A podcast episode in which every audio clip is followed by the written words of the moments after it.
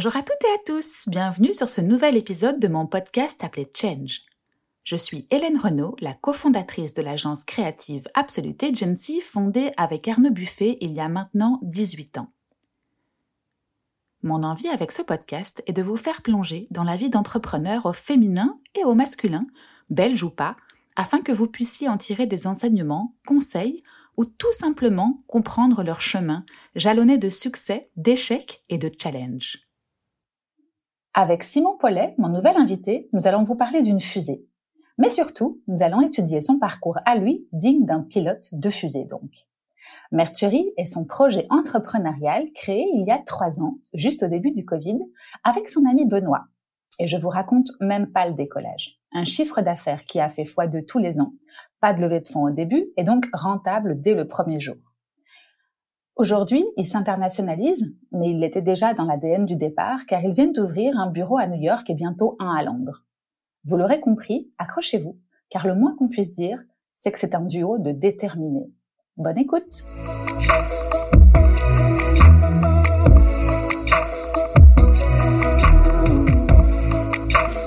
Salut Simon Salut. Comment Salut tu Hélène. Tu vas bien? Ça va très bien et toi? Bah écoute, super. Ravi de te rencontrer ici. Ben ravi de te recevoir et de, de te rencontrer également. Bah oui, chez Mercury. Alors je disais pour la petite histoire, c'est comique, hein, je vais quand même le dire parce que ça n'intéresse strictement personne, mais les locaux dans lesquels vous êtes, j'ai commencé ma vie professionnelle il y a 20 ans ici, donc ça fait... euh, alors c'était juste à côté, mais quand même, c'était le même style, euh, 20 ans. La boucle est bouclée.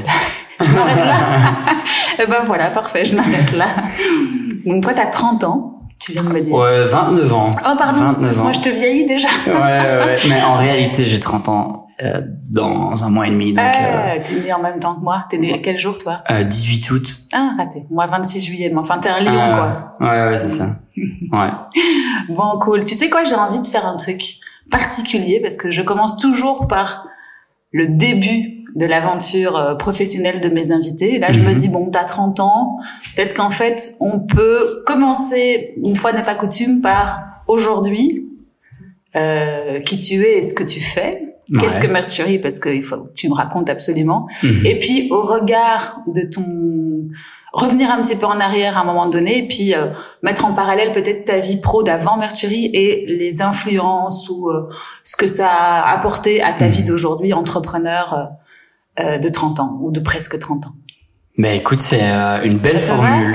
Euh, le plus important d'abord. Euh, Et c'est surtout que je te coupe, mais euh, les derniers épisodes que j'ai faits, notamment avec Marie de chez Better App, ouais. on s'est dit en fait on a tellement papoté, tellement fait des grandes boucles de digr- digression que finalement elle a très peu parlé de Better. Mhm. Bon, on a dit qu'on ferait un numéro 2, mais du coup c'était un petit goût de trop peu, on aurait dû continuer et faire deux heures, mais alors après, est-ce que les gens nous écouteront? Donc voilà, je te propose de commencer par l'aventure entrepreneuriale du moment, Mercury, et que tu nous expliques un petit peu euh, ce que c'est, puis on reviendra dans le passé après, je te ferai retourner en arrière. Ouais. Ben écoute, euh, voilà, oui, Mercury, c'est euh, c'est une boîte qui vient d'avoir trois ans. Euh, en gros, ce qu'on fait, c'est qu'on vend des objets personnalisés. Donc, euh, j'imagine que tout le monde a en tête les bics personnalisés, les vieux carnets, euh, les clés USB, les goodies, les objets promotionnels. Mhm. You name it, c'est un peu euh, un, un monde euh, spécial et qui a un peu une connotation négative, mais c'est ce qu'on fait. Et nous, ce qu'on essaye de faire, c'est de, de le faire mieux, de proposer des produits qui sont de qualité et que les gens aimeraient bien recevoir, genre vraiment. Euh, et donc, on a une sélection de produits euh, qu'on distribue partout en Europe et depuis peu aux États-Unis. Mhm. Euh, on est une équipe de 25-30 personnes ici, entre Bruxelles et New York. Mhm. On a des clients ouais partout en Europe et aux États-Unis. On, en général, nos clients utilisent nos produits pour deux grands, deux grandes familles d'utilisation. Soit ils utilisent les cadeaux pour leur équipe en interne, soit ils utilisent les cadeaux pour promouvoir leur marque, distribuer à des clients Mhm. potentiels, euh, des clients à eux, de leur communauté. Donc voilà, euh, en quelques mots. Tu vois, c'est ça que j'aime bien, c'est que du coup, on a un résumé. Je le fais dans l'intro, hein, donc je raconte toujours un petit peu quelle est l'aventure de mon invité, mais j'aime bien quand c'est dit avec tes mots, au moins euh, c'est personnifié. J'ai entendu, donc mercherie, euh, on peut peut-être expliquer parce que les gens qui ne sont pas dans la com ou le marketing, c'est peut-être en tout cas, on peut peut-être décrypter le mot. Ouais. Le merch dans notre euh, dans notre jargon ou merchandising, c'est donc euh, ça vient des, des États-Unis bien sûr, enfin un mot anglais Mhm. qui est comme tu l'as dit des goodies en fait, finalement Ouais, des c'est ça. goodies personnalisés au, à l'effigie des entreprises. Mhm. Tu dis connotation négative. Qu'est-ce que qu'est-ce que t'entends par là quand tu euh, et que vous Mais faites autrement? Du coup, je- peut-être explique le, le, le concept, en tout cas, le pourquoi connotation négative et comment vous vous différenciez? Ouais, ben, enfin, c'est peut-être une expérience personnelle que je généralise, Mm. mais euh, moi je me souviens quand j'étais petit, mon papa euh, travaillait dans une grosse entreprise euh, multinationale et il revenait toujours avec des, des vieilles, des, des vieux trucs inutiles, moches, euh, des baffes Bluetooth, euh, des clés USB, euh, et je pense que quand je dis goodies, euh, tout le monde pense un peu à ça, quoi. Ouais, Genre en fait, au vieux, souff- vieux, le vieux sifflet, quoi, tu vois. ouais, euh. Et goodies égale peut-être qualitativement parlant, pas pas le top du top, et Non. donc du coup que tu mets dans un tiroir. Ouais, et et c'est vrai que nous qui, qui, qui- qui sommes une agence de com depuis quelques années, il y a eu l'âge de gloire, on va dire, du merchandising il y a Mhm. quelques années. Et puis là, forcément, avec tout ce qu'on entend sur la durabilité, ouais, ouais. protéger la planète, etc. Ben, nous, en tout cas, nos, nos clients nous demandent de moins en moins de goodies parce qu'on sait que finalement, pour que ça reste dans un tiroir, c'est pas cool. Ouais, Mais vous, du coup, votre optique, et je suppose que le point de départ, et on y reviendra sur le jour euh, 1 de Merchery, c'était de trouver justement un, une plus-value à, à, à ces goodies bas de gamme et qu'on met de toute façon à la poubelle. Ouais, et, et, et exactement. Et je rajouterais même que, en fait, euh, c'est un sujet que tout le monde connaît. Mhm. Euh, et quand on a lancé euh, le business avec Ben, qui est mon, mon meilleur pote, je Mhm. t'expliquerai après. Mhm.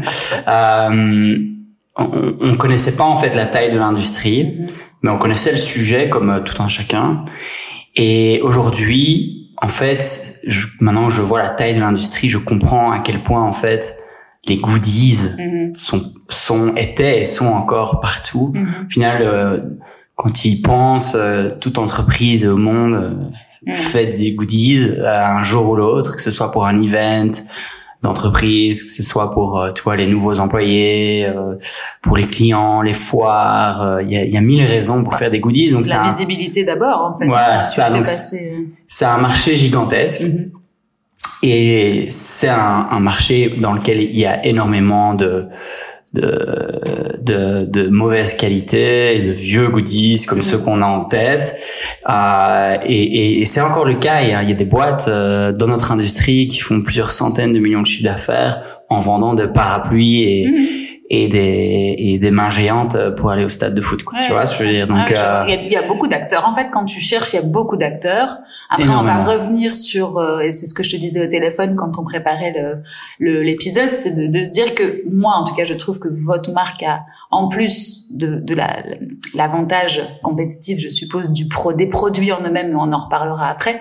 Le fait que ce soit une belle marque, très esthétique, très euh, Mhm. très jolie, et donc parmi tous ces acteurs, je suppose que c'est ça aussi qui vous a aidé à d'avoir une marque rec- reconnaissable par le branding, à vous positionner peut-être au-dessus de la mêlée. Enfin, on, en- on y reviendra. Tout ça, on, on jette un petit peu tout ça maintenant. Ouais. On y reviendra après si tu veux. Euh, mais donc, du coup, tu es cofondateur ouais. avec Ben, ton meilleur Benoît, pote, c'est ça? Ouais, Benoît, euh, que qui s'est marié ce week-end. Mais c'est pas vrai. Ouais. Euh, Il est je- trentenaire. Il est trentenaire aussi? il est trentenaire Vous vous aussi. mariez. Euh, il s'est marié. Non, mais les trentenaires en général se marient parce que je pensais Ouais, qu'il y avait vrai. bref. Non, mais c'est vrai. Là, on est dans la vague. euh, Mais tu sais que euh, mon dernier invité également se mariait euh, en été, il a 30 ans, donc tu Ah. vois comme quoi. C'est le fondateur de Future Web, c'est Ouais, ça exactement. Ok. exactement. Euh, oui, ben Ben s'est marié et donc du coup j'ai fait un discours avec euh, avec les, les, les copains et évi- évidemment moi ma partie Mhm. c'était plutôt la partie sur le projet Mhm. et et j'ai expliqué à quel point au début on était vraiment nuls. euh, on se cherchait énormément euh, pendant pendant pendant des mois, je dirais même des années, tu vois. On a, Mhm. on a grandi, on a, je l'ai rencontré quand on était en humanité. On devait avoir euh, genre 13 ans et puis ensuite on est devenus meilleurs potes et on a toujours eu ce drive de vouloir faire un projet ensemble. Mhm. Dès le plus jeune âge comme ça? Ouais, je me souviens, même en humanité, on, on, on aimait bien ça, quoi. Mhm. On, a, on avait organisé des, des, petites soirées, tout ça. Euh, enfin, sans vouloir faire le cliché. De, non, tu vois, mais c'est intéressant, c'est intéressant de voir que dès le départ, vous aviez une, une, une appétence pour ça. Ouais. Parce qu'il y en a qui ne l'ont pas forcément. Enfin, tu vois, je regarde mes enfants aujourd'hui, je sais pas, moi, il a 14 ans, mon fils, son copain imprime des t-shirts. Donc c'est drôle, il a fait sa marque de t-shirts et je lui ai dit, ben t'as pas en moi un petit peu entrepreneur, enfin entrepreneur sur les bords, largement. Ouais. T'as pas envie d'aider ton pote? Oh non, non, non. Donc il fait la pub lui, donc lui il porte les vêtements. Mais donc tu vois comme quoi. Il y a mille sujets, hein, donc il y a pas que l'entrepreneuriat. Euh.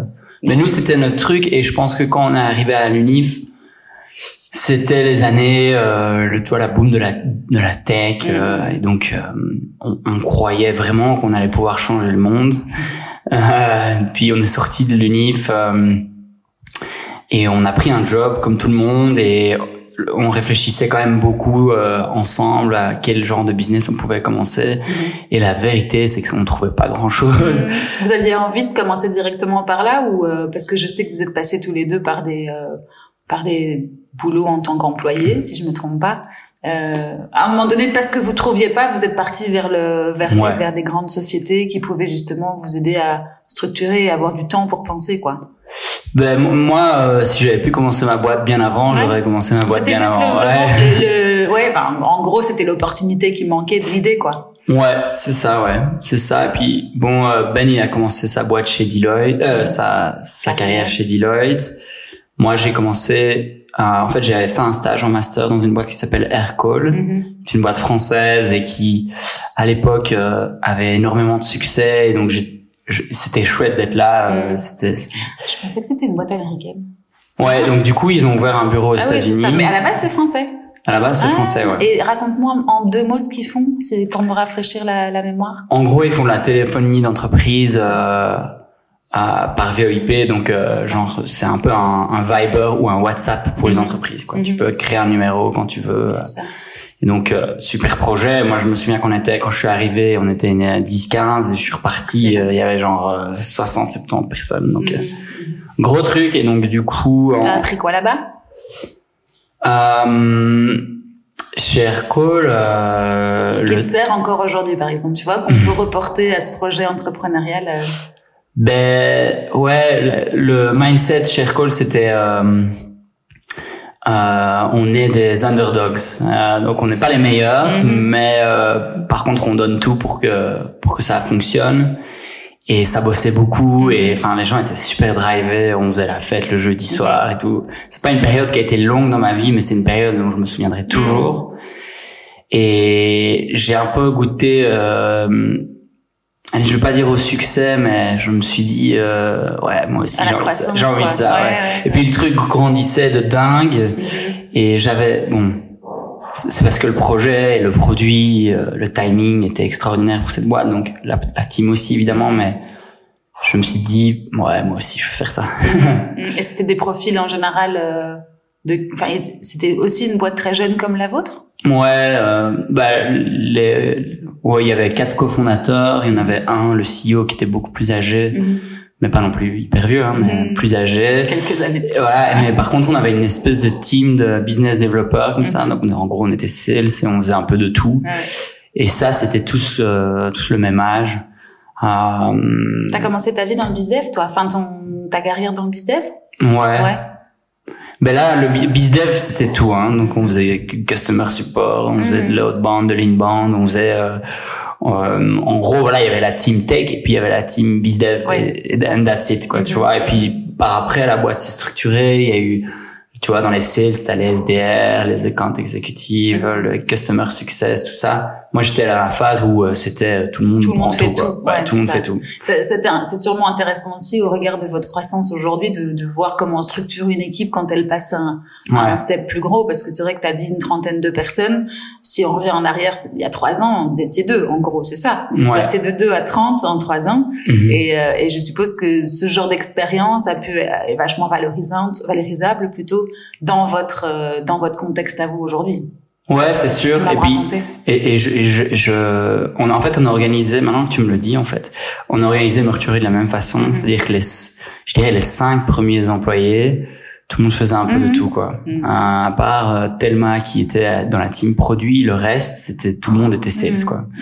Et les gens qui ont évolué dans différentes positions euh, euh, diverses et variées sont tous, tous passés par ce rôle de ouais bizdev. Nous on les appelait on les appelait operations associates. euh, Ça voulait rien dire, mais Ouais. tout le monde ça voulait dire tu viens et on fait On grandir le projet. quoi. Ouais.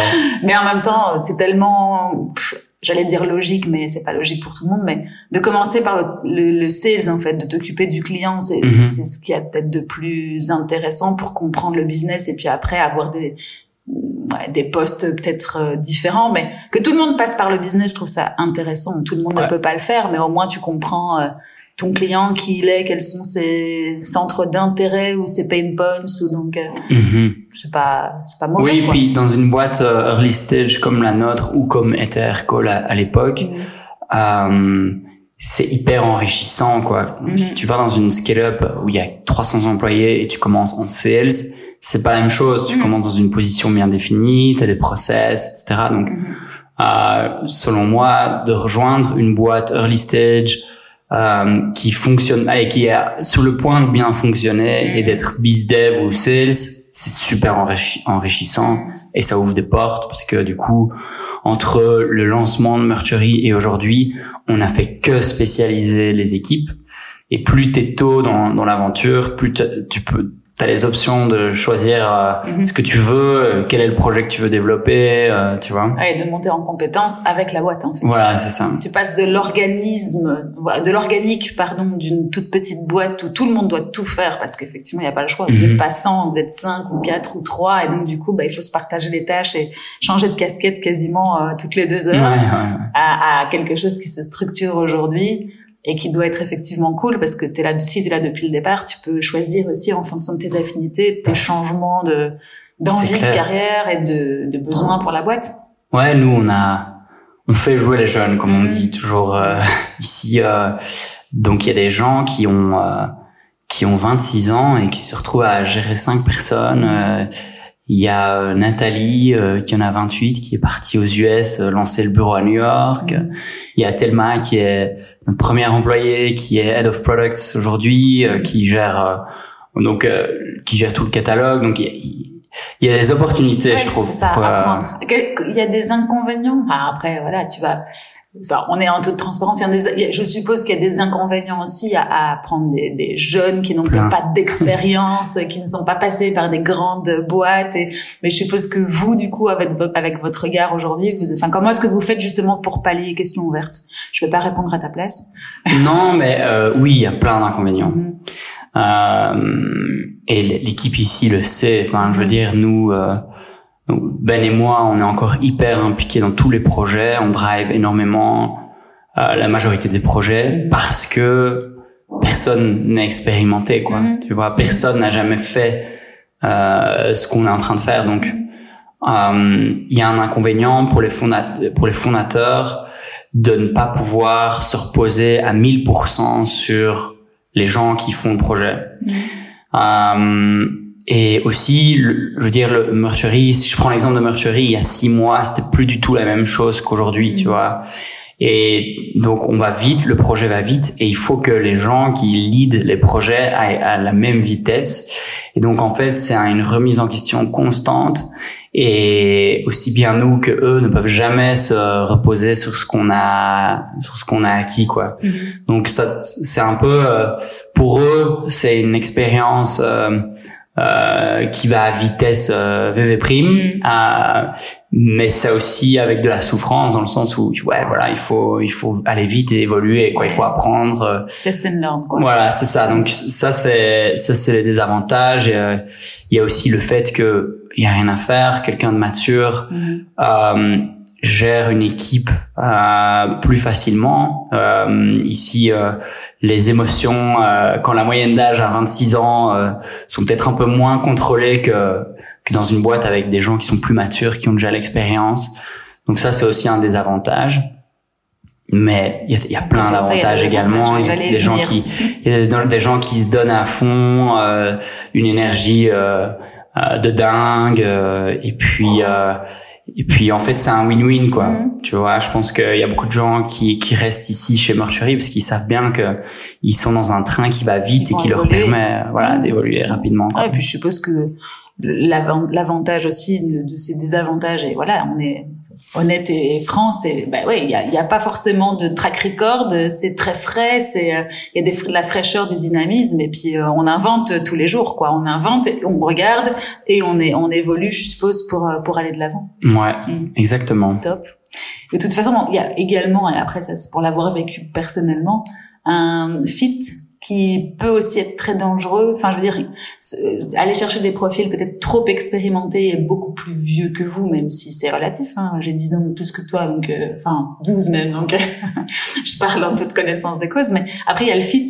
Je suppose que dans une boîte comme la vôtre, le fit humain est super important. Il faut pouvoir, et je dis pas que mmh. une vieille comme moi pourrait pas matcher avec des, des jeunes comme vous, mais bon, il y a quand même une adéquation des valeurs, des, des, un partage, des choses en commun que tu retrouves euh, en fonction des générations. Euh. Ouais, nous on est un peu un, on tire notre modèle le plus loin possible, mais la boîte va devoir se diversifier dans les types de profils et les culturels et euh, générationnels quoi, tu vois. donc on, on, va y arriver on doit y arriver. Mm-hmm. mais c'est vrai que euh, allez sur les premières années enfin sur le, le, premier moment le premier temps de meurtrier on n'a pas pris des risques mm-hmm.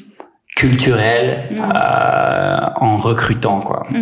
Et d'ailleurs même euh, dans les profils c'est souvent ici on a on a les deux tiers, c'est tous les mêmes, quoi. Mm. C'est tous euh, sortis des mêmes écoles, euh, et, et, et, ça peut être, ça peut être critiqué, ça peut être remis en question. Évidemment, chaque euh, personne a, apporte dans sa différence, ça c'est vrai. Mais par contre, il y a un risque de de ne pas pouvoir euh, maîtriser, contrôler la culture et les motivations des gens qui est assez grand et donc euh, c'est plus facile de dire ok ben on prend que des juniors mm. qui sortent de la, de l'unif euh, qui sont motivés quoi tu mm. vois. Donc euh, donc voilà mais par contre on va y arriver. On en a besoin la boîte en a besoin ça se ressent. Mais on continuera encore et toujours à faire jouer les jeunes. Quoi. Mmh. C'est marrant, je discutais avec ça, avec de ça, de, de justement cette culture qui évolue en fonction de l'âge aussi de l'entreprise, avec euh, Jonathan Femme de chez WeInvest, je sais pas si tu ouais, connais. Ouais, je vois. Et euh, bah, eux, ils ont ils ont fêté leurs 9 ans, et c'est vrai que ils avaient aussi bah, à l'époque euh, entre 23, 24, 25, et aujourd'hui, bah, en fait, il y a beaucoup de gens qui sont restés, et, et tant mieux pour eux. Et donc ça évolue et donc ils commencent à devenir tous parents. Enfin voilà, et ils recrutent maintenant des, des, plus jeunes pour aller euh, et des plus vieux bien sûr. Hein, mais voilà, ça c'est un peu euh, un peu semblable en termes de, de mode d'opération. Euh, enfin je trouve. Enfin en tout cas quand je les ai vus, je me suis toujours dit ouais ils sont vachement jeunes, c'est dynamique, tu sens le vent de mhm. fraîcheur, l'envie de révolutionner les choses et c'est très comparable avec ce que vous avez fait avec Mercury en fait dépoussiérer le monde du, du goodies tel qu'on l'a connu il y a il y a dix ans et rajouter des des briques en plus en fait pour euh, être au-dessus du lot. Donc euh, c'est vrai. Bon, du coup, euh, tu vois, en n'agissant pas de manière traditionnelle, et on va essayer de reboucler pour avoir un petit peu toutes les pièces du puzzle. Donc ça, c'était Aircall, votre ta première expérience professionnelle. Pareil, une entreprise qui, avait, a à fond grandi, dans lequel tu as réussi à, à sortir, on va dire, des, des, des choses pour aujourd'hui Mercury. Qu'est-ce qui s'est passé après? Alors, il s'est passé beaucoup de choses. Donc, avec Aircall, j'ai fait mon stage à Paris, puis après, j'étais à New York quand ils ont déménagé leur bureau de San Francisco à New York. Voilà la petite, euh, hein ouais, la petite étincelle de pourquoi ouvrir des bureaux à New York. Exactement, non, ouais, ouais, mais j'ai toujours eu, euh, ce, enfin Ben et moi, on a toujours eu ce drive un peu irrationnel de de vouloir faire ça. Euh, en fait, Aircall fait, faisait partie, fait, enfin, faisait partie d'un startup studio qui s'appelle eFounders et quand euh, Aircall a grandi à une vitesse de dingue et que on est devenu euh, grand et tout ça s'est passé en quelques mois. Hein.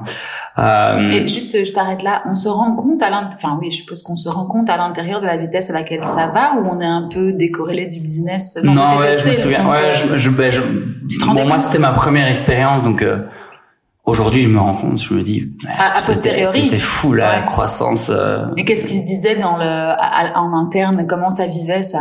Mais c'était pas. Euh... pas dans la souffrance. Enfin, on ça, quoi, tu Ouais, vois, genre ça, et ouais. on est la target, on était, Mhm. on donnait Drivé, tout, on était drivé, euh, puis après on faisait la target, on était tout content, et puis puis on recommençait le mois, on se disait merde, on la fera jamais. Enfin, tu vois, ce ce ce cycle comme ça, ce, enfin, Cette course, quoi. Cette, c'est- ouais, c'est- c'était pas, euh, c'était pas un long fleuve tranquille Mhm. non plus. Les, et en vrai, hein, là, le truc marchait pas. Donc, euh, Mhm. enfin, je, surtout au début, euh, je me souviens, l'application, ça, ça foirait pas mal. Donc, on avait pas mal de clients qui, Ouais. qui étaient pas contents et Ouais. tout. Mais Il fallait gérer à la fois euh, ouais, l'expérience utilisateur et aller chercher des nouvelles ventes. Je pense que Ouais. Ouais. voilà. Et puis, mais par contre, à posteriori, je me dis, purée, c'était une fusée ce truc. Euh, donc, euh, Toi, t'étais dans le day-to-day, je suppose, et dans l'opérationnel, et t'avais moins cette vue hélicoptère que t'as aujourd'hui, qui te Mhm. permet de te dire, euh, ouais, on va à cette vitesse-là, on atteint des objectifs. Enfin, je suppose que ça, c'était le rôle aussi ouais. du management chez Aircall de, de... Ouais, de et, et, et- on, on vit la même chose chez Mercury. Hein. Mhm. Parfois, euh, je me réveille et je me dis putain, on est nulle part, euh, c'est la galère, tu vois. T'as euh, des je- frayeurs? Des doutes? Non? Ouais, plein, plein, plein, plein, plein, plein. Ouais, ouais, plein de doutes. Euh, au début, on était, on avait une, expérience. Allez, notre euh, façon d'entreprendre était très euh, spontanée et euh, et on voulait pas grand chose, quoi. Mais après, l'ambition euh, est née de plus en plus avec Mercury, qu'on a vu qu'en fait, euh, un, ça marchait bien, et deux, il y avait un potentiel énorme. On s'est mis nous-mêmes euh, des petites pressions qui, avec le temps, avec euh, l'équipe qui grandit, les enjeux qui sont de plus en plus importants, financiers, commerciaux, enfin tout ça. Il y a des moments où euh, ouais, je me dis euh, purée, euh, qu'est-ce qu'on fait quoi, tu vois. Mais après c'est C'est le après, jeu. C'est le jeu. Et tu vois hier euh, j'ai été prendre un, un café avec un, un pote entrepreneur et je, les 20 premières minutes je fais que me plaindre. Et puis après euh, je dis mais en fait je devrais pas me plaindre euh, la boîte grandit super fort. On est aussi dans un dans une Dans une situation ouais voilà donc euh, donc voilà. Ouais, bah après, c'est- les, les facettes, la pièce, elle est, elle est double. Hein. T'as toujours euh, le, le, le le bénéfice, Ouais. on va dire, les avantages, les inconvénients de, de, de grandir, d'avoir une boîte. euh, Enfin, tout ça amène son lot. Il n'y a pas que la fame, il n'y a pas que le succès dans une boîte comme comme la tienne, je suppose. Hein. Alors après, on va y Ouais. revenir. Elle est incroyable en termes de chiffres, et puis on, on y reviendra plus précisément. Vous avez ouvert un, enfin, j'ai l'impression quelque chose d'incroyable parce que des beaux résultats et des beaux produits, une belle équipe, etc. Mhm. Mais c'est pas, ça se fait pas comme ça, quoi. On est bien d'accord. Non, ouais, ouais, ouais. c'est, c'est ma souffrance, euh, c'est tout ça. hein. C'est tout entrepreneur euh, voit de quoi je veux parler. clair. C'est c'est c'est de la souffrance, mais c'est de la souffrance qu'on s'in- qu'on s'inflige également. Tu Ouais, vois, nous passe c'est en fait. Hein. c'est une question de perception. Donc euh, ouais, c'est sûr, euh, il faut vivre avec. Euh, il faut célébrer, il faut il faut kiffer quoi. Parce que la vie c'est maintenant et c'est vrai qu'en tant qu'entrepreneur et moi je suis je suis particulièrement comme ça dans le sens où j'aime bien gagner, je suis un compétiteur, euh, je me retrouve souvent dans des situations où je me prends la tête et je me dis oh là là non ça va pas et tout alors qu'en vrai Le tableau, il est. ça va quoi Ouais, tu vois et et même dans une perspective Mhm. de vie enfin je veux dire si je mets ça en perspective euh, ça ne compte pas quoi on est en train de Mhm. jouer c'est un c'est un jeu et euh, faut et- voilà et il faut pas se prendre au sérieux euh, chose que je pense euh, je fais régulièrement mais Mhm. voilà Tu te fais, euh, t'es accompagné toi d'un d'un coach, d'un euh, d'un d'un mentor, de quelqu'un avec qui justement tu peux mettre tout ça en en perspective ou relativiser? Quand tu dis euh, parfois je me prends la tête et puis après euh, t'as as des solutions pour justement euh, te revenir à revenir sur terre ou en tout cas dans la réalité? Ouais, ben j'ai Ben. euh, ben, c'est la force tranquille. Ah voilà, c'est moi, je suis euh, tout feu tout flamme, euh, et lui, il est, euh, il est, c'est la constance. et donc, euh, il est très fort émotionnellement. euh, c'est quelqu'un sur qui tu, Mhm. tu tu le verras jamais. Euh, Flancher. euh, voilà, ni euh, agir dans l'émotion ou tu vois faire des conclusions euh, euh, trop rapides et donc il me tempère régulièrement et ça c'est ça c'est top. Donc ça c'est la première chose. Donc un cofondateur pour toi c'est, enfin en tout cas quelqu'un sur qui tu peux compter dans l'entreprise c'est c'est utile quoi. T'aurais pu le faire tout seul? non jamais jamais.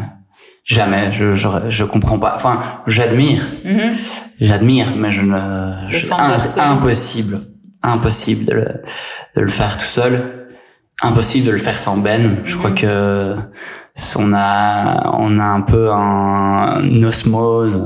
Je pense que si tu demandes ici euh, dans la boîte, c'est t'entends souvent que c'est un peu le yin le yang. Euh, je suis euh, ouais comme je disais un peu plus euh, l'énergie et lui c'est plutôt le cerveau quoi. Il est bien plus malin que moi donc euh, c'est aussi lui qui fait c'est lui qui fait les, les idées euh, qui concrétise. justement les, les, les, complémentarités de vos skills? Vous avez fait les mêmes études tous les deux?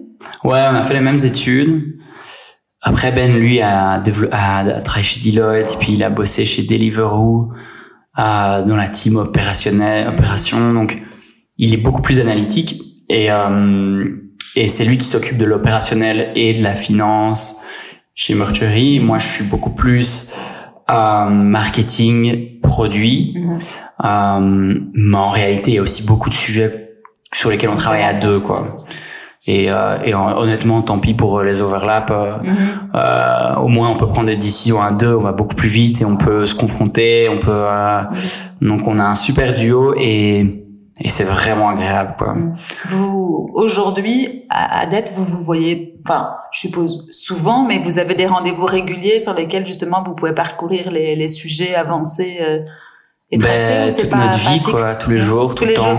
Sept jours sur Ben, ça va pas forcément, euh, mais enfin, je lui cause tout le temps. Euh, ben, euh, on part en vacances ensemble et tout, en ah plus, donc on a les potes en commun. jamais, quoi, en fait. Donc ça s'arrête jamais. Et vous arrivez à faire une session parfois ou à reprendre une vie plus poteau que que collègue, enfin cofondateur ouais, plutôt? Ouais. Ouais. Enfin. C'est quasiment comme un couple, enfin, sans aller jusque-là, mais je veux dire, moi, je travaille avec mon chéri et c'est mon cofondateur. Et on nous dit souvent, oh là là, mais comment vous faites? Vous arrivez à faire la part des choses? Après, est-ce qu'on a envie de faire la part des choses? Ça, c'est encore différent. Quand ça t'anime, c'est ton premier, c'est ton bébé. Euh. Parfois, il faut, enfin, il faut faire des limites, et on, je pense qu'on le fait pas mal. Mais bon, tu vois, si on part au ski à 10 euh, et qu'on skie sur une piste, euh, je m'arrête parfois à droite et puis il s'arrête et puis je lui dis, putain, t'as pas vu ça Il y en a qui se t'en pense Bon, voilà, tant pis. Mais comme tu le dis, en fait, moi, j'adore ce que je fais, lui aussi, donc au final. C'est ça, parce qu'il faut absolument, bah, tu sais, la, la scission entre la vie pro et la vie perso. Est-ce que pour certains, c'est pas, c'est pas obligatoire, hein, on n'est pas obligé. Ouais, ouais. C'est ce qui nous fait avancer. C'est une flamme qui, c'est une flamme qui te, qui t'anime et qui peut aussi te brûler. Donc, euh, et qui, qui, allez, qui, qui ne peut pas dire que le travail, allez, ça peut aussi brûler, quoi. Mm. Ça, c'est sûr. Il faut faire attention. Mm.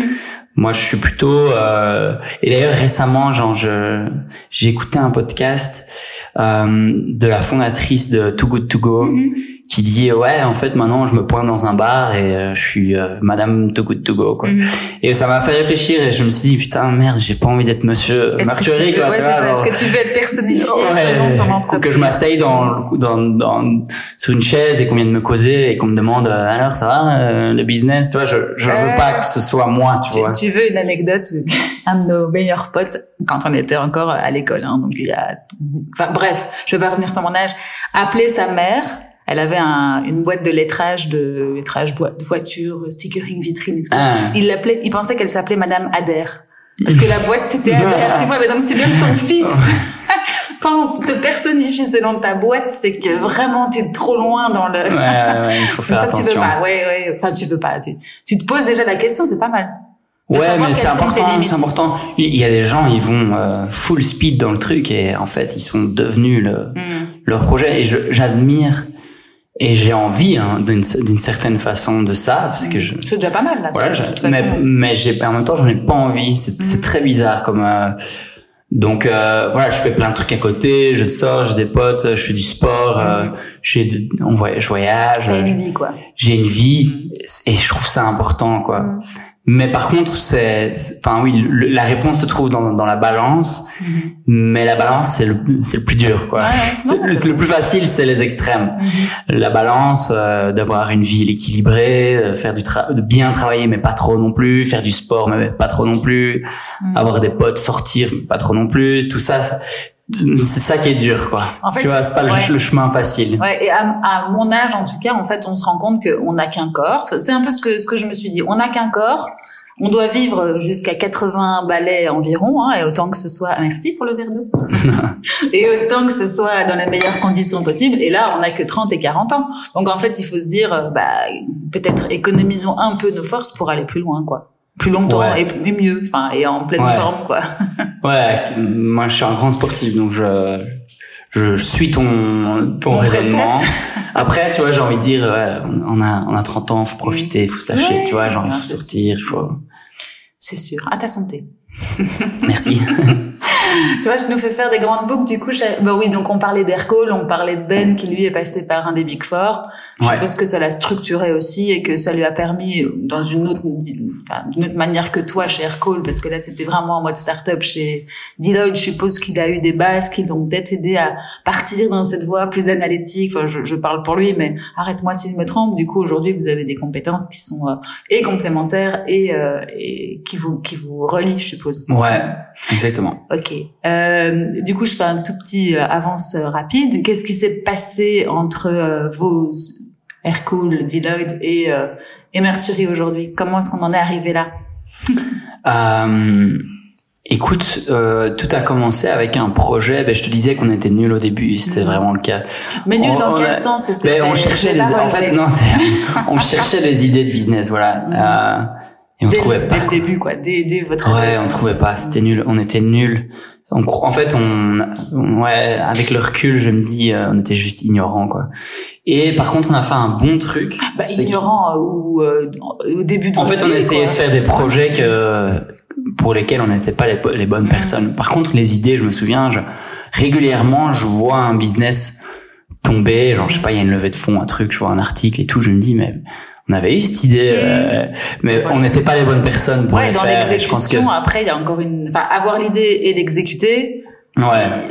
Il faut cette idée là, quoi. Ouais, voilà, c'est ça. Mais c'est surtout quand t'es bloqué à l'exécution. Une fois, une fois que tu commences, euh, voilà, tu mmh. commences. C'est le step. Tu penses c'est le plus compliqué de mettre bah, le pied à l'étrier. C'est de se, c'est de se demander, ok, qu'est-ce, quels sont, euh, quel est l'alignement entre ce que je sais faire et ce dont le monde a besoin. Mhm. Souvent, euh, et c'est très vite de pas, très facile de partir dans des mhm. dans des idées où en fait, euh, c'est sûr que le monde a besoin de ton de cette idée-là, mais c'est pas toi pour le faire. Ah oui, donc Ou inversement, des, des, du, du fit valeur euh, slash projet par rapport à, ton, à un alignement qui pourrait aller dans le long terme en fait. C'est ça ouais, que tu. Mais je sais pas, genre, tu vois, je te donne un exemple. On avait une idée. Euh, de, livrer, de, livraison de courses, quoi, un peu le mhm. Gorillaz euh, à mhm. l'époque, tu vois. Et je pense que l'idée était bonne, on avait bien théorisé le truc, c'était pas mal, euh, mais on était clairement pas les bonnes personnes, on n'avait pas les skills, il fallait lever des fonds de dingue, mhm. et en fait c'était pas du tout aligné avec les valeurs qu'on a aussi, tu vois, il fallait créer un business qui grandit vite et tout. Donc euh, voilà, ça c'est. Et par contre, euh, ce qui s'est passé, c'est que hum, après des mois de réflexion, des soirées où on réfléchissait et tout, mm. on a lancé, on s'est dit ok bon bah, merde, on va on va quand même lancer un petit Allez, truc. On y va.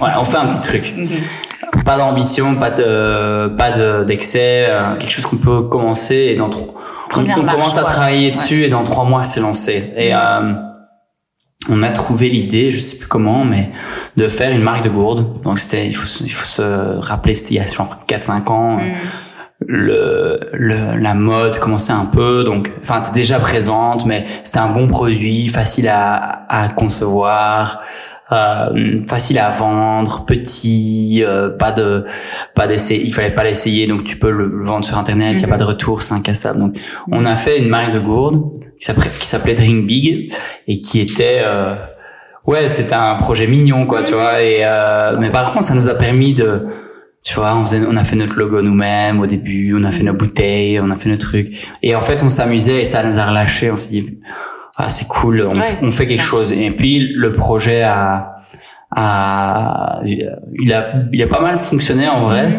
Mais on vendait aux particuliers, aux... Donc c'était e-commerce, pure player. Voilà, c'est ça. Je suppose au début. Mhm e-commerce. Euh, on avait fait un petit Shopify et puis on vendait à des revendeurs aussi, tu vois. On faisait des petites collabs. Euh, on avait fait une collab avec Belle Rose. On avait revendu même euh, genre chez Merci Paris, au Bon Marché, tout ça. Donc ça fonctionnait pas mal. Euh, mais on vendait, tu vois, on vendait, je sais pas, 35 bouteilles par mois. Je, non, j'invente. Mais... mais attends, ça, ça c'était en plus de votre euh, de notre job respectif. Ouais, c'est ça. Donc c'était un side business. Ouais. Et ça, ça vous a peut-être aussi fait du bien de vous dire, bah tiens, je peux faire quelque chose qui euh, nous rapporte un petit peu, ouais. euh, tout en gardant ton boulot et en gardant peut-être cette, cette assurance en tout cas et sans se lancer dans le vide directement et sauter de la falaise quoi. Je voilà, c'est ça, à fond. Et puis c'était mettre le pied à l'étrier, si tu vois, c'est à dire bah on y arrive en fait les étapes. En fait c'est cette grande montagne dont je parle souvent que tu as décomposé en petites en petites pierres et tu te dis bah voilà la petite pierre, la première petite pierre, la deuxième petite pierre et et y es arrivé quoi. Voilà c'est ça puisqu'au final. Euh, déjà avec Ben du coup. Ouais déjà avec Ben. Et au final, en fait, euh, on se rendait, on a reçu un jour un coup de fil d'une boîte. Euh, je pense que c'était l'ancienne boîte de Ben Deloitte qui a demandé pour commander 50 gourdes d'un coup, euh, brandées. Euh, mhm. Et on a, on a dit OK, puis on a fait une page spéciale corporate, et puis après euh, l'idée de Mercury est née petit à petit, et puis Mercury est arrivé, donc comme tu dis, ça a mis le pied à l'étrier, ça a relâché un peu la mmh. pression et en fait. De la page blanche en fait. Ouais, c'est comme, un peu un, c'est un, tu vois, c'est comme un joueur de tennis qui est tout stressé, il va, il va mal jouer quoi, tu vois. Mmh. Donc il faut lui faire faire des balles quoi. Il faut qu'il faut faire des balles, des balles, des balles et puis après. Et tu vois, tu te relâches, mmh. puis tu commences à faire des plus beaux coups, puis tu commences à tester des nouvelles techniques, et puis tu deviens un meilleur joueur. C'est ce qui s'est passé avec nous. Et c'est comme ça que Mercury est né. On a quitté notre job en mai 2020. Mhm. Et voilà, on a lancé Mercury. On avait déjà un tout petit peu d'argent euh, qu'on avait accumulé avec le projet des gourdes. Et, euh, et donc là, vous avez senti l'opportunité de brander des objets, ou en tout cas la gourde, en tout cas chez Deloitte. Et vous vous êtes dit, c'est à ce moment-là que votre franc, franc est tombé en mode, euh, bah oui, tiens, il y a pas que les gourdes, on peut faire plein de, enfin, je sais pas. Comme, ouais, ouais, on a, exactement, on a, on a étendu à d'autres produits, le textile, euh, d'autres objets. Et puis après, on, on, on s'est dit, mais en fait, nous, on a deux grandes catégories de produits chez Mercury. Il y a les produits blancs, donc euh, on a du textile white label euh, sur lequel il n'y a pas de marque, des bouteilles, etc. Et puis, tu as les marques, tu vois. Et moi, j'avais une grosse affinité avec euh, certaines marques, certains certaines identités, certains produits. Mm-hmm. Et donc, j'avais ce rêve d'aller sourcer, tu vois, genre Patagonia, Carandache et on a conseillé 40 produits et en fait dans ces, il y avait moitié moitié moitié white label moitié marque. Et dans ces marques il y avait des, des objets que t'avais pas l'habitude de voir quoi dans notre industrie. Euh, et oui en général c'est comme tu le disais des bics sans euh, sans qualité sans nom sans marque. Et là là le, le, pari c'est d'aller chercher des vraies marques quoi. D'aller chercher des euh, vraies marques des produits white label. Et euh, et donc voilà on, on, on a bien euh, on a bien profité. Euh, c'est un bon, c'est toujours un bon terrain de jeu pour euh, pour à la fois Ben qui a un, qui a un job hyper opérationnel. On fait, on a un défi, un challenge opérationnel de dingue. Et puis moi, j'arrive à m'exprimer aussi à travers la marque, mhm. les produits qu'on propose, les, les, partenariats, les collabs, tout ça. Donc donc voilà. Mhm. Non, mais effectivement. Alors après, je vous invite à aller regarder le site, c'est merchery. CO. Ou point .com. Point .com, on Vous acheté point .com. Ah, ouais, le point .com. Ouais. ouais. Euh, Parce qu'effectivement, ça, ça sort des catalogues. Moi, je me rappelle à l'ancienne des catalogues qu'on recevait de nos fournisseurs où tu avais limite des folders de, mhm. de supermarchés, 10 euh, items ou 15 items ou 20 items par page avec des références. Ouais. C'était pas du tout appelant, quoi. On n'avait pas envie de regarder ce truc. Et là, bah, c'est la pureté, le design. Merci. non, mais c'est ce que je te disais. Après, en regardant ton profil LinkedIn, j'ai compris d'où venait ce design et j'ai. Ah, voilà, on peut reparler aussi de cette expérience base design, mais t'es passé par euh, ce beau bureau de branding mm-hmm. et euh, je trouve qu'on le. Bah, après, je sais pas si c'est euh, un compliment pour vous, mais je suppose que oui. C'est tu sens un petit peu cette patte très esthétique, très qui met en avant le produit, des beaux produits en plus, donc forcément ça aide, je suppose. Mais mais oui, Ouais, bah, c'est sûr. Je la vérité, c'est que je... après euh, Airco, j'ai travaillé chez eFounders. Mm Et puis après, pendant quelques mois, j'ai essayé de trouver une idée. Euh, cette période-là qui était pas mhm. facile. Donc j'ai repris un job euh, en me disant, ok, on reprend un job et puis on fera les gourdes sur le côté. Euh, mhm. Je me calme, je profite de la vie, tu vois. Mhm. Et en fait, j'en avais un peu ouais, ma claque du monde des startups. Euh, et Base Design, c'est tout l'inverse. Donc Base Design, c'est une, une, une, marque, enfin une, boîte, une, agence de branding qui existe depuis euh, plus de 25 ans mm-hmm. et qui est organisée euh, de façon très singulière, gérée en bon père de famille, hyper ambitieux, mais voilà, les, la, la, vision sur le travail est complètement différente. Et j'avais envie d'être enrichi euh, de, même d'une manière créative. Donc j'ai pas produit moi-même, mais par contre j'étais toujours entouré de gens qui qui produisaient du graphisme, des marques, du copy. De, mm-hmm. Ça t'a appris quoi là-bas, du coup? Euh, Ça t'a ben justement des belles choses, de, de quasiment de l'artisanat. Enfin parce que nous, quand on quand on se compare à un autre business, et je dis pas qu'on est comme Base, hein, loin de là, mais on est des artisans en fait, tu vois. On mhm. fait quelque chose de custom made quasiment pour chaque client. On peut pas euh, se dire je fais un logo, je vais le vendre à 20. On peut pas se dire euh, on fait une vidéo, je vais la vendre à X. Et Base Design, c'est ça, c'est cet art de comprendre le besoin, comprendre mhm. le ouais l'ADN de la marque pour la retranscrire en termes de, de branding. Donc euh, c'est peut-être aussi euh, un temps un peu plus long qu'un air call qui est pap pap pap euh, sur le sur la balle. Ouais c'est sûr. Puis ben chez Bez il y a le goût des belles choses de la simplicité. Mm. et puis il y a une réflexion intellectuelle qui est quand même assez poussée sur qui suis-je en, en, tant que marque et en tant que projet. Mm ce qui se reflète pas mal, je trouve, chez Mercury. Euh, et puis, au-delà de ce que Baze faisait, il y a également la façon dont Baze était organisé. C'était, enfin, c'était, c'était beau. Euh, les, l'humain était au, au cœur du sujet de la boîte. Je pense que euh, ils ont ils ont dû licencier une ou deux personnes sur leur existence. Mhm. Enfin c'est c'est une boîte. Euh, le mercredi matin, euh, on faisait une session où en gros tout le monde parlait de comment il se sent. Euh, puis il y avait des intervenants qui venaient. Euh, on faisait des visites culturelles. C'était inspirant et c'était en vrai c'était c'est une boîte extraordinaire Mhm. Et je pense que Mercury est un peu le mix de, de ces deux trucs. Ouais, c'est comique. Euh, L'ambition et, et, le, et on essaye d'insuffler aussi du, de la bienveillance et du, du calme et la mhm. créativité aussi ici, quoi. Mhm.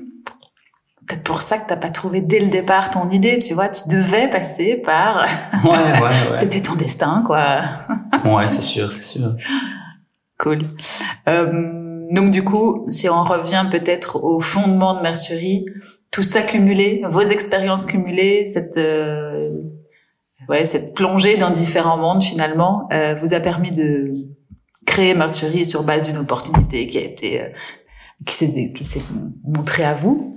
Euh, comment est-ce que se sont passés les premiers moments? Tu te rappelles, Mercury, enfin Mercury, les premiers moments, je suppose que Ouais, c'était trop bien. Vous avez dû aller chercher des clients. Enfin, comment est-ce que ce sont, comment est-ce que vous êtes fait connaître au-delà de ce premier cercle mhm. euh, de connaissances ou d'amis? Ouais, ben c'était le début du, du Covid, donc euh, on était en en quarantaine. J'étais rentré chez mes parents. Euh, qui habitent près de Namur et il faisait beau, je sais pas si tu te souviens. Ah ouais, C'était trop bien. En fait, un peu comme maintenant, quoi. Un peu comme maintenant, c'était trop bien. Et on a lancé, on n'avait pas beaucoup d'attentes. Et en fait, vous avez fait quoi? Vous avez fait une page? Vous avez fait un site? On a fait le site que euh, on a fait un site. J'ai été chercher. Euh, euh, votre premier. j'ai cherché deux anciens collègues qui ont créé évidemment de chez Base qui ont créé la marque et le, site web. Et en fait, c'était un site avec une quarantaine de produits dessus, mais déjà le positionnement qu'on a aujourd'hui, qui était de dire qu'on offrait une sélection de produits, de produits de qualité, beaux. Mm. Euh, et donc et donc voilà et, et on a lancé et euh, en fait il fallait pas beaucoup puisqu'on a on n'a pas de stock donc ça c'est notre business model c'est que on produit à la demande donc si tu veux 50 euh, pulls euh, tu, tu, en tant que client, tu payes d'abord et puis après on produit les, les, pulls et puis on te les envoie. Et même nous, il n'y a pas de produits qu'on qu'on touche ici. Et donc, on n'avait pas besoin de financer quoi que ce soit à part la marque, le website et puis notre temps de, de, sourcer les produits. Bon, pas de hangar pour la logistique, pas d'achat de stock qui grève la, la trésor. Ouais. ça, c'était réfléchi. Non, enfin, c'est juste hein, de la chance, honnêtement. Euh, mais après, oui, peut-être que. déjà Ouais, les gourdes, vous les aviez. Ouais, mais c'est ça, les gourdes, on avait dit plus jamais de stock parce qu'en fait, tu tu produis euh, tes 3000 bouteilles, Tu par exemple. Elles arrivent quatre mois après. Mhm. Euh, donc tu dois bien calculer pour qu'elles arrivent au moment où le stock précédent se termine. Et Mhm. puis tu dois préfinancer un stock. quoi. Tu dois préfinancer le stock qui grandit. Donc on, a, on s'était dit non, laisse tomber, on va...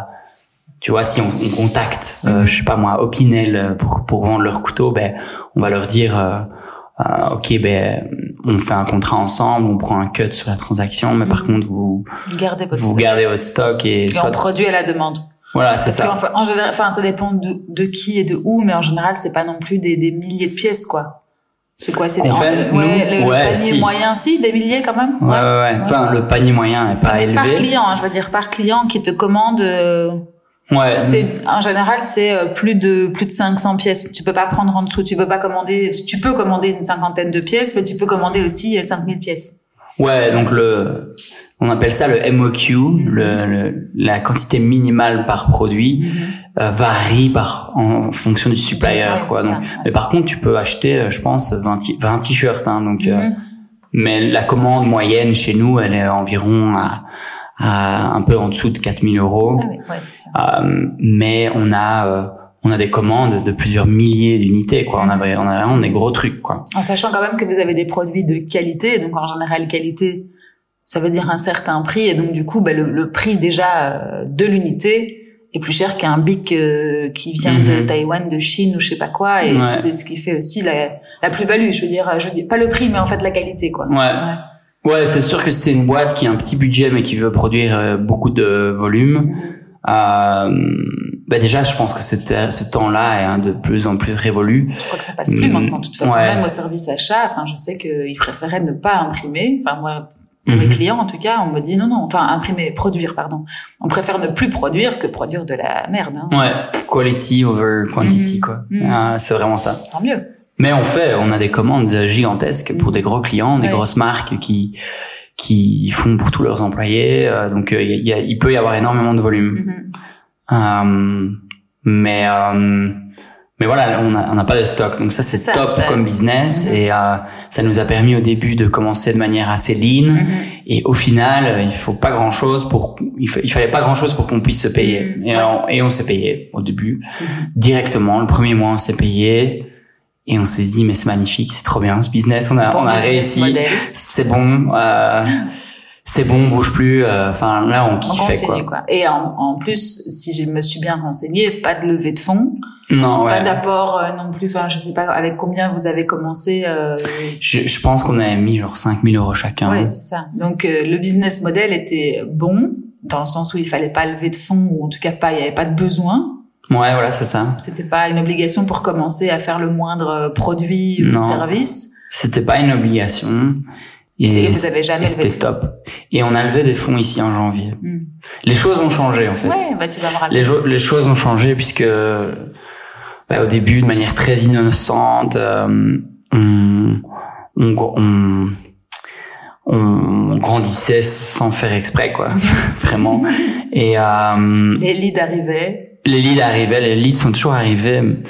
Euh, et, et puis, ouais, avec le temps, t'as des gens qui te parlent dans ton industrie, et qui tu te rends compte, ok, en fait, euh, on commence à être euh, euh, notifié. Il y a des gens qui voient qui on est, on, on discute avec des gens, et puis en fait, on se dit, mais en fait, euh, ouais, cette industrie euh, qu'on n'avait même pas regardée au début, elle est gigantesque. euh, Il y a un gros La profondeur de potentiel. marché énorme, ça Ouais, voilà, c'est ça. Donc, puis on recrute une personne, deux personnes, trois personnes, et puis tu te rends compte, tu ouvres des portes. Euh, nous, on a ouvert des pays. euh, on... et donc, et donc en fait, l'ambition grandit.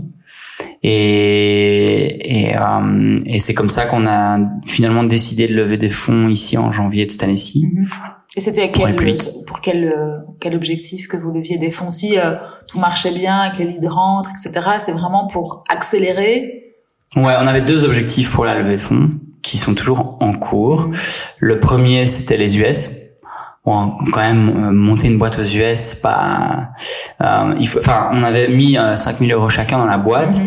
et on grandissait très vite. Donc si tu veux, on avait euh, un cash euh, qui était toujours euh, à, ra- à rabord quoi, tu Mhm. vois, genre. Donc euh, quand tu lances un business aux US, il faut quand même un peu d'investissement et c'est ce qu'on n'avait pas et on avait Pour créer la, enfin pour créer l'entreprise là-bas? Tu Ouais, dois créer une il entreprise doit pour quand même- ouvrir aux US. ouais ouais. T'as pas le choix. Tu peux pas te dire euh, je garde le siège social ici. Non. Enfin, Ben, tu, cette- tu pourrais, ouais, à la base, enfin moi si je pouvais, euh, je gérerais les US d'ici, mais euh, euh, il faut d'office une, une entité là-bas. Nous on a recréé tout un catalogue, Euh, donc on a des produits, une supply chain qui est 100% américaine. Ouais, culturellement parlant, on n'a pas les mêmes envies, les mêmes. euh, ou- Ouais, voilà ça. Bah, à la limite ça je m'en fous un peu dans le sens où on arrive un peu avec euh, Nos goûts notre, d'Européens. no- ouais, no- nos goûts ce qui- c'est ce qu'ils aiment. Ce qui est compliqué en fait, c'est de gérer à distance quoi.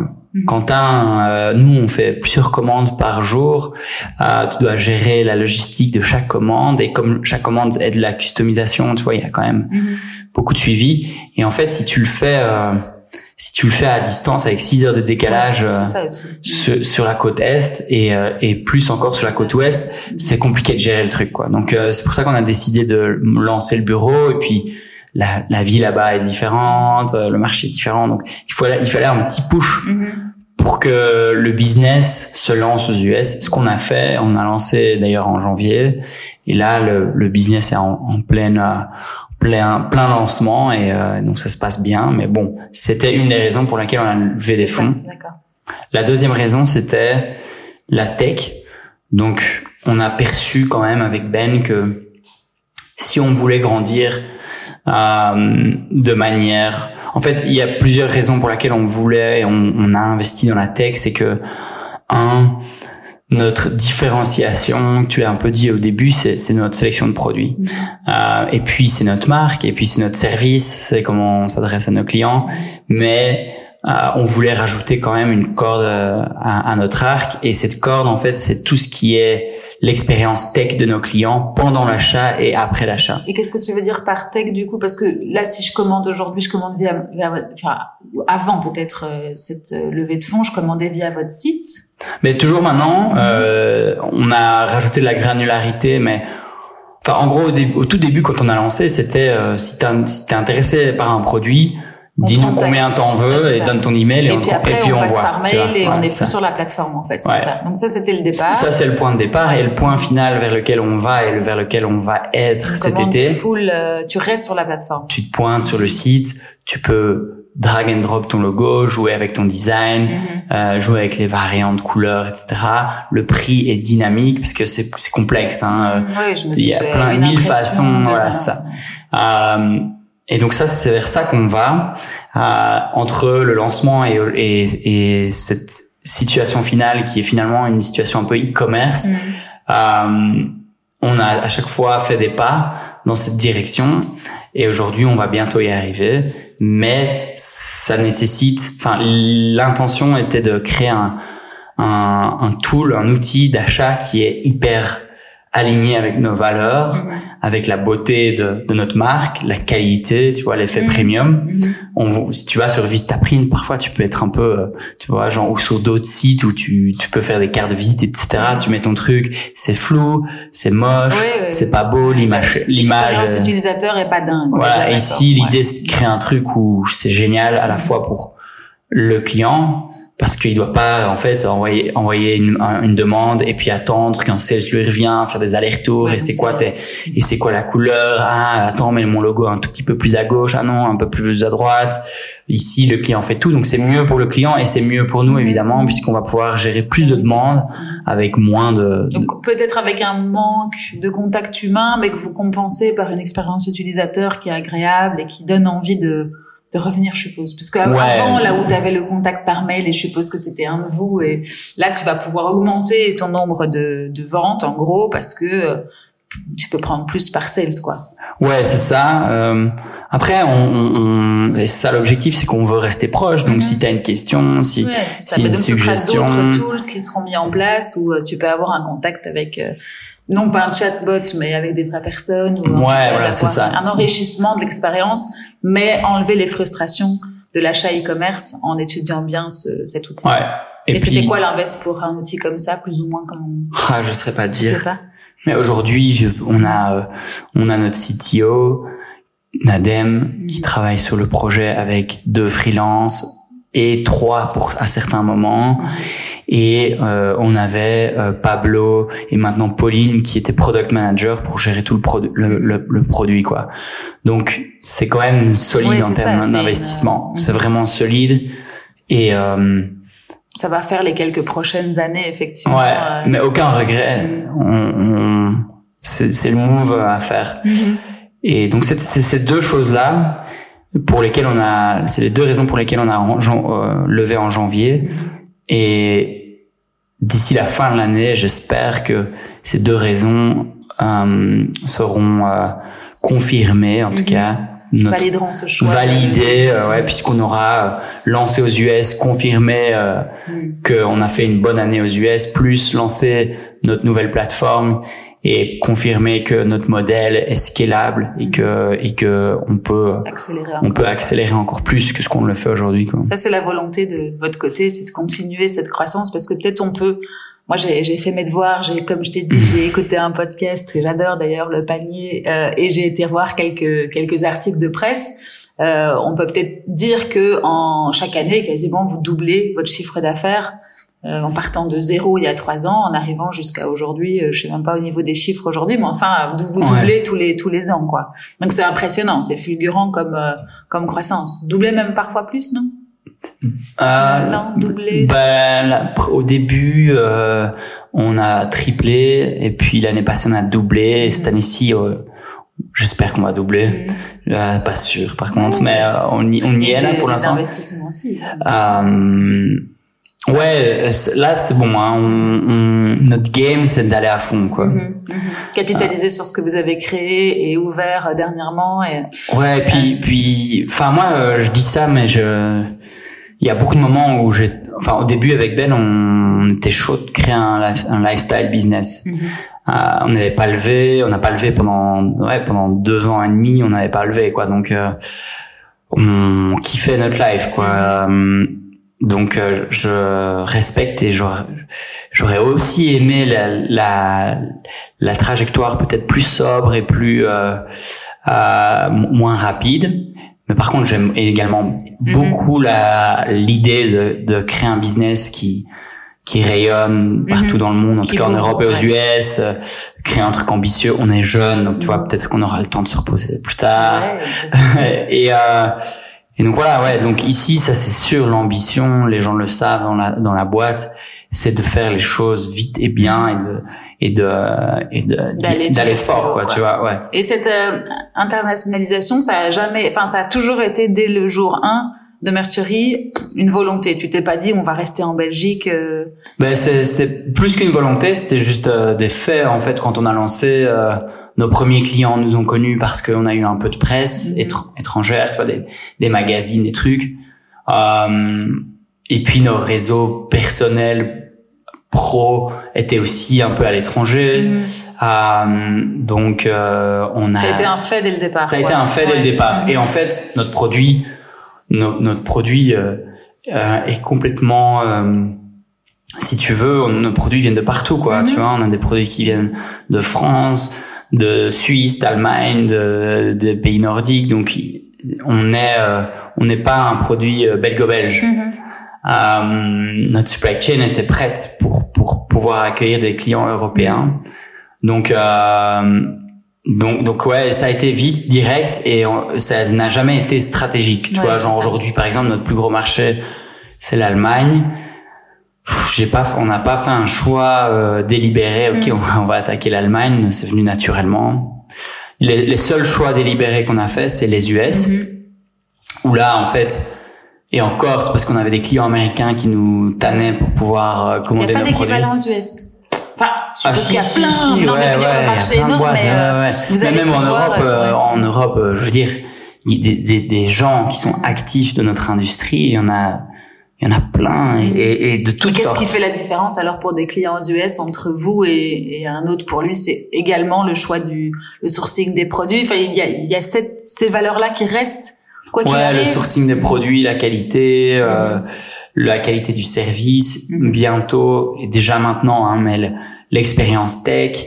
Euh, Mhm. et ouais, c'est vraiment ça. C'est génial ce- parce que se dire qu'ils vont chercher. Alors après, je sais pas si on vous brinde comme des petits Belges, mais tu vois, c'est Ils le savent pas, petit entre entre guillemets, hein, parce que c'est pas du tout péjoratif, mais Non, non. mais du coup, c'est c'est génial de se dire qu'il n'y a pas de frontières, quoi. Tu vois. Ouais, c'est trop bien. Mais quand je vois des projets qui doivent se lancer, quand ils lancent, ils doivent se lancer dans un pays, c'est c'est Ouais. hyper compliqué. Nous, pour se lancer dans- partout dans le, en Europe, sauf au UK, c'était, Mhm. il y avait rien à faire, quoi. Mhm. Donc ça, c'est top. C'est Un peu de presse, bien. comme tu dis, un peu de un peu de marketing en final. Ouais. Après, euh, Ouais, c'est ça. Donc euh, super, super bien. Su- Moi, j'a- j'adore également. Tu vois, genre, on a on- en Europe, c'est l'Allemagne, les UK, les pays nordiques qui sont un peu nos gros marchés.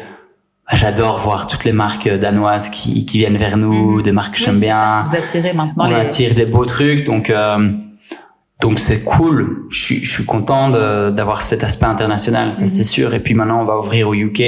On est déjà présent au UK, mais en fait on vend nos produits européens qu'on exporte là-bas. Mhm. Avec le Brexit, c'est un gros bordel. Ah oui. Là, on est en train d'ouvrir une une entité euh, au UK, donc ça va être trop bien, quoi. Mhm. Genre, on a- on va avoir accès à ce marché c'est un beau manière. kiff aussi, hein, de se dire que des bureaux à New York, des bureaux à Londres, Ouais. En vrai, on restera à Bruxelles, je pense. Ah oui Euh, Ah ouais. Pas besoin d'être. pas euh, besoin d'être là-bas sur ou peut-être, mais Mhm. en vrai, on peut gérer tout d'ici, Mm. donc euh, si on peut gérer tout d'ici, on le fera. Mais ouais, c'est cool, Mm. c'est cool à mort. Qu'est-ce que je vois qu'il est déjà, ça fait déjà une heure qu'on cause. Le temps Du passe coup, vite. bah oui, Mm. c'est ça, le temps passe vite quand on s'amuse. Euh, comment, euh, peut-être une ou deux dernières questions avant de te laisser continuer ta journée. euh, comment est-ce que vous faites pour accompagner cette croissance managérialement parlant?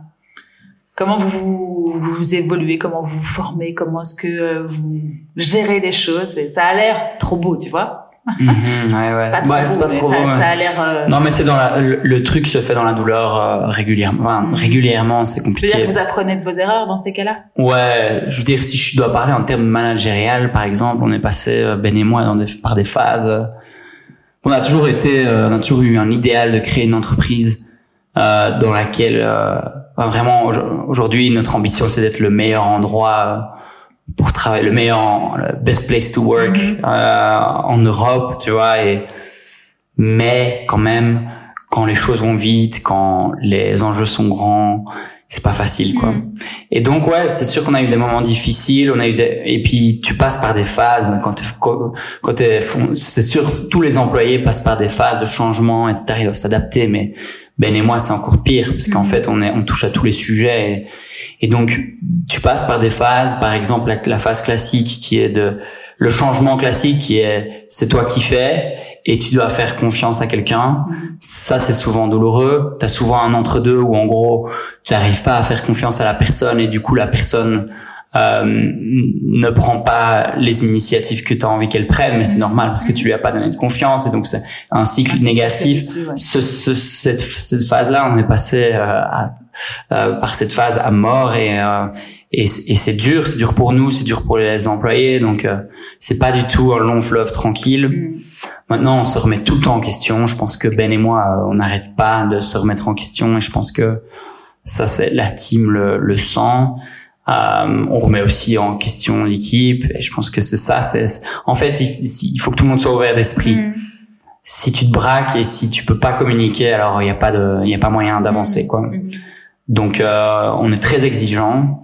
Je pense que c'est quelque chose qu'au début on avait on avait très peu euh, euh, annoncé entre guillemets. C'était que c'est ben, c'est parce que aussi l'ambition a évolué. Mais aujourd'hui, toute personne qui nous rejoint ou toute personne qui est chez Mercury, on attend que ce soit une personne qui, qui est qui est motivée quoi, Mhm. qui fasse l'extra mile quoi. Mhm. Et et ça arrive et je comprends qu'il y a des gens en fait qui veulent euh, se poser, euh, tu vois, être un peu plus cool. Euh, Aujourd'hui, on annonce clairement, ok, si tu viens ici, c'est parce que tu as envie d'être challengé, c'est parce que tu as envie de construire quelque chose et donc forcément tu dois être motivé, quoi. Ah, donc ça, on l'annonce de plus en plus clairement et ça, et ça c'est bien. Ouais, tout ça. Ah, ça, ça permet d'éviter des situations où en gros, ben, les attentes de l'un et de l'autre sont moins alignées. Puis aujourd'hui, je pense que Ben et moi, on, on donne de plus en plus de confiance.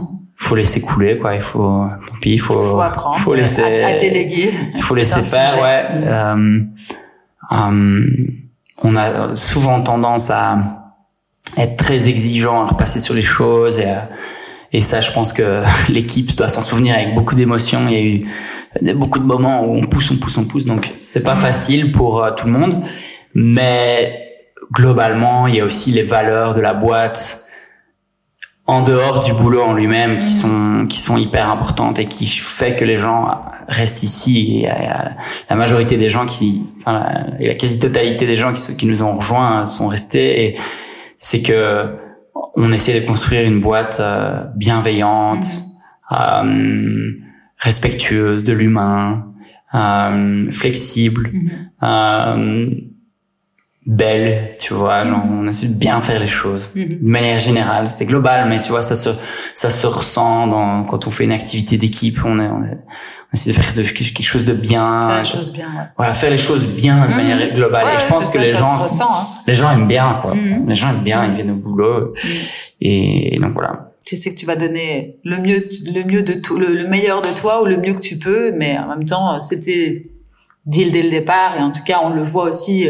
On n'a pas une image comme ça. euh, au hasard quoi. Enfin, j'ai Ouais, l'impression ouais, dans, dans le choix des produits, dans l'esthétique, même même dans votre feeling d'ADN culturel, tu, Mhm. tu le ressens. Donc, euh, euh, j'étais en train de me poser la question quels sont tes tes modèles, toi? Enfin, qui tu as dans le viseur ou quelle entreprise aujourd'hui tu tu regardes ou quel gars ou femme tu regardes pour euh, Ah, je sais pas, je rôle modèle j'écoute j'ai beaucoup beaucoup éc- écouté des podcasts euh, à l'appel euh, Tu, tu spoil ma dernière question. C'était comment tu te formes, comment tu continues à évoluer? Donc c'est Ouais, le ouais, podcast. je- T'écoutes quoi?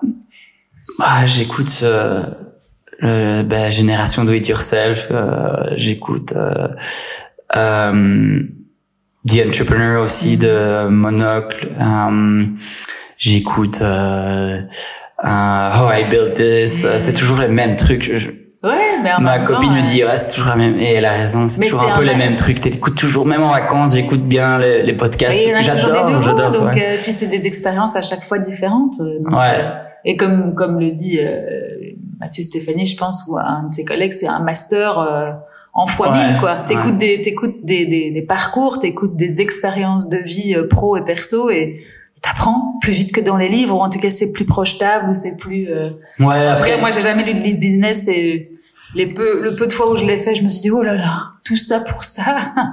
Ouais, mais les livres business, c'est toujours, tu lis les 15 premières pages et puis c'est bon. C'est fini, hein. Le sujet Ouais. a été, C'est dommage, Craqué. investissement pour zéro. ouais, j'ai acheté pas mal de livres qui sont restés, tu vois, genre, moi euh, aussi. dans ma J'ai une bibliothèque, moi, mais à part ça. Ouais. ouais, pareil, pour être honnête. Mais non, mais donc, du coup, j'ai un peu, là, ces derniers temps, j'ai un peu cassé le, tu changes Enfin, de je- non, mais je, je, je suis plus inspiré par. euh, Enfin, j'ai j'ai toujours été inspiré et passionné par les histoires d'entrepreneurs, mais je commence un peu à avoir ma soupe de. T'écris la tienne. C'est toujours non, on passe même pas ça. C'est plutôt genre, c'est toujours la même chose. Et puis, donc moi, ouais, ce que j'admire, je sais pas, c'est les histoires de hum, d'artistes ou de, de- ou de hum, ou de sportifs ou tu vois que de regardé, euh, photographes ou La série Netflix, je suis au deuxième épisode, hein, donc je peux même pas dire si c'est bien Arnold Schwarzenegger sur Netflix. je l'ai vu Tu mais vu? tu vois ça ça me ferait marrer tu vois non je l'ai pas vu mais je l'ai j'ai vu qu'elle était là? là ouais. Ouais, j'en suis au deuxième épisode. Ce gars a un truc, enfin une volonté. Je crois que c'est même pas une volonté, c'est même pas de la motivation à ce niveau-là. C'est euh, Mhm. premier épisode, c'est sur sa vie de euh, bodybuilder ouais ouais où il est, euh, il veut être premier, il arrive premier. Quand il est premier, bon, il arrête parce que ça l'intéresse. Enfin, il arrête. Il passe à autre chose. Deuxième épisode, c'est sur sa vie d'acteur. Donc pareil, euh, au départ, c'était un, une catastrophe ambulante. Ouais. Et puis au fur et à mesure, il gravit, il gravit, il se bat contre Stallone pendant longtemps au box-office et tout. Mhm. Puis au bout d'un moment, il, il a sa soupe aussi, et puis il passe. Et j'en suis là, voilà, j'en suis là, à la politique. Ah non, Et, c'est euh, fou, mais après, tous ces trucs, tous ces podcasts et tout, ça te fait aussi... Euh... Bon, c'est sûr que tu apprends des choses, mais tu... enfin c'est toujours vite, vite facile de roman romancer ta vie entrepreneuriale tu vois genre même moi hein, tu vois genre t'as romancé là? non j'ai essayé justement d'avoir un truc un peu euh, euh, mais bon, tu fais, tout le monde peut faire des raccourcis en bien vrai. sûr. Bah, De toute façon, c'est ton prisme. Ouais, et tu vois, tu écoutes euh, des podcasts et tu vois, tu te dis oh, ce, ce gars, cette meuf, ils ont m'ont lancé leur business, puis le truc cartonne direct. Et tu, toi, tu peux être dans une, une autre situation et en fait, tu, tu, tu changes, ça change un peu ta, Ta ta, la chimie de ton, de ton cerveau, quoi, tu Mhm. vois. Et, et ça, je trouve pas ça forcément positif. Tu Et- veux dire que c'est un peu comme sur euh, sur les réseaux où tu vois que la vie euh, du côté Ouais, pile c'est ça, ouais. et que tu te dis euh, finalement la mienne elle est nulle parce que j'ai que des Ouais, Enfin, en tout cas on ne la montre pas sur les réseaux. Ouais, donc Ouais, je trouve ça un peu, ça, ça fait un peu ça. Mm, mm. Et puis je trouve qu'aussi euh, c'est important de se nourrir. Je, je- je trouve qu'il y a beaucoup de business qui se ressemblent Mhm. énormément Oui, dans la façon vrai, dont ils sont faits. T'as C'est des modèles, t'as des moules quoi. Ouais, et même au, même au niveau du branding, tu vois, genre c'est sou- souvent la même chose et tout. Euh, T'as des trends et tout. Je pense que ça, c'est un avantage de se nourrir d'autres choses, Mhm. quoi, tu vois, d'être intéressé par d'autres trucs. Ah euh, mais c'est clair, s'ouvrir un peu euh, après avoir poncé un sujet Ouais. comme euh, tu l'as poncé ou comme je le ponce ou je l'ai poncé. C'est vrai que ça fait aussi du bien de se dire ah oui, il y a pas qu'un modèle, il y a pas que euh, un style d'entrepreneur, il y a Ouais. des artistes comme tu dis, a des musiciens, il y a plein plein. Enfin, Ouais. il faut qu'on c'est vrai. Et ça sert à enfin, c'est peut-être un, un chouette euh, conseil, c'est s'ouvrir à plus que au business dans lequel que t'es, dans lequel tu es. Oula. le business est un médium mais Mhm. n'est pas un n'est pas un sujet en lui-même tu vois genre je sais pas si demain je devais commencer une marque de de quoi que ce soit je serais d'abord de trouver un su enfin si je devais commencer par exemple une marque de chocolat je, je- plutôt que d'écouter des podcasts et théoriser sur le business je prendrais un tablier et j'irais Tu ferais. je- ouais voilà c'est ça Mm. donc euh, ouais bon, voilà, je suis quand même victime des podcasts voilà donc euh, Pauvre victime. mm. Bon, bah écoute Simon, j'ai l'impression qu'on a fait un bon tour. Est-ce qu'on aurait oublié quelque chose? Euh, non, ben écoute, c'était un plaisir de, Moi aussi. parler avec toi. C'était chouette. Je te, je te souhaite, euh, enfin, je vous souhaite bonne continuation. On va vous suivre du coup sur merchery.co.com. Toi sur les réseaux, sur LinkedIn? Ouais, je, LinkedIn, ouais. On peut te... Je poste pas euh, super régulièrement, mais Et sur Insta, il y a l'Insta de Merchery. merchery.co sur Insta, donc ça, on est pas mal actifs, et LinkedIn aussi. Pour euh, pour l'entreprise sur LinkedIn? Oui, c'est là où est le, le Ouais. public. euh, Ouais, bah, bizarrement, on cartonne sur Insta. Enfin, on cartonne. On est une, une boîte B2B et euh, genre, je pense qu'on a 20, plus, 20 plus de 22 000 followers, tu vois, alors que donc c'est c'est c'est top. Vous avez commencé dessus aussi. Peut-être On a a un- commencé dessus.